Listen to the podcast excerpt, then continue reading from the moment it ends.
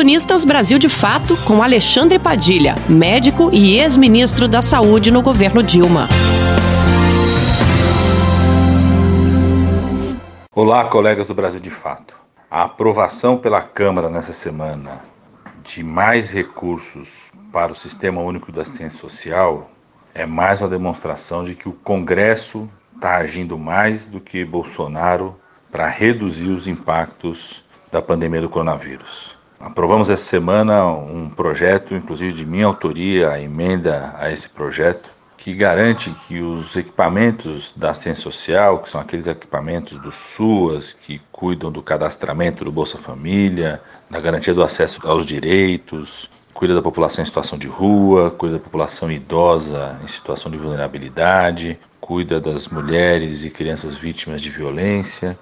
o conjunto de equipamentos que compõe o SUAS, o Sistema Único da Assistência Social, foi fortalecido ao longo dos governos Lula e Dilma, exatamente para que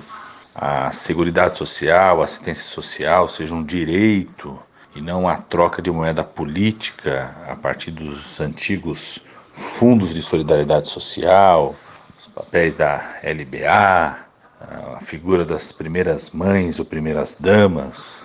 O SUAS constituiu uma política de Estado e nesse momento, junto com o SUS, são as duas grandes armas para o Brasil enfrentar a guerra contra o coronavírus. O Congresso aprovou, como disse aqui já através de uma emenda que nós fizemos, de minha autoria, a possibilidade de que os municípios e estados possam utilizar saldos de mais de um bilhão de reais para as ações para a população em situação de rua, para idosos em situação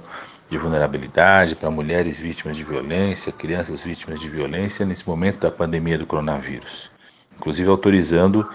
que sejam revistas as metas que estavam programadas para equipamentos sociais, exatamente para que elas possam ser direcionadas para as ações do coronavírus. Mas o que, que significa essa aprovação? Mais uma vez, um ato que deveria ser de iniciativa do Executivo. Quem tomou a iniciativa foi o Congresso Nacional. Tem sido assim desde o começo da pandemia do coronavírus, como por exemplo nas ações de fortalecimento do Sistema Único de Saúde, nos recursos para o SUS, no programa de renda básica emergencial, Bolsonaro, além de não agir, não ter iniciativa sobre as ações, atrapalha aquelas que atendem a maior parte da população. Por exemplo, o retardo, né, a lentidão para o pagamento da renda básica emergencial e a velocidade para dar o apoio aos banqueiros, ou como, por exemplo, o veto que Bolsonaro fez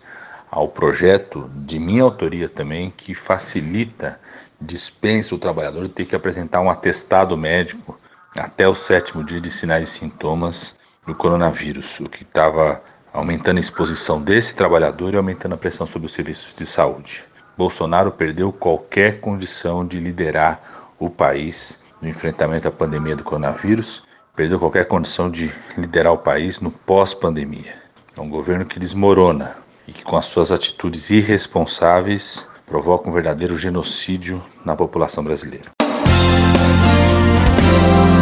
Você ouviu o ex-ministro da Saúde, Alexandre Padilha.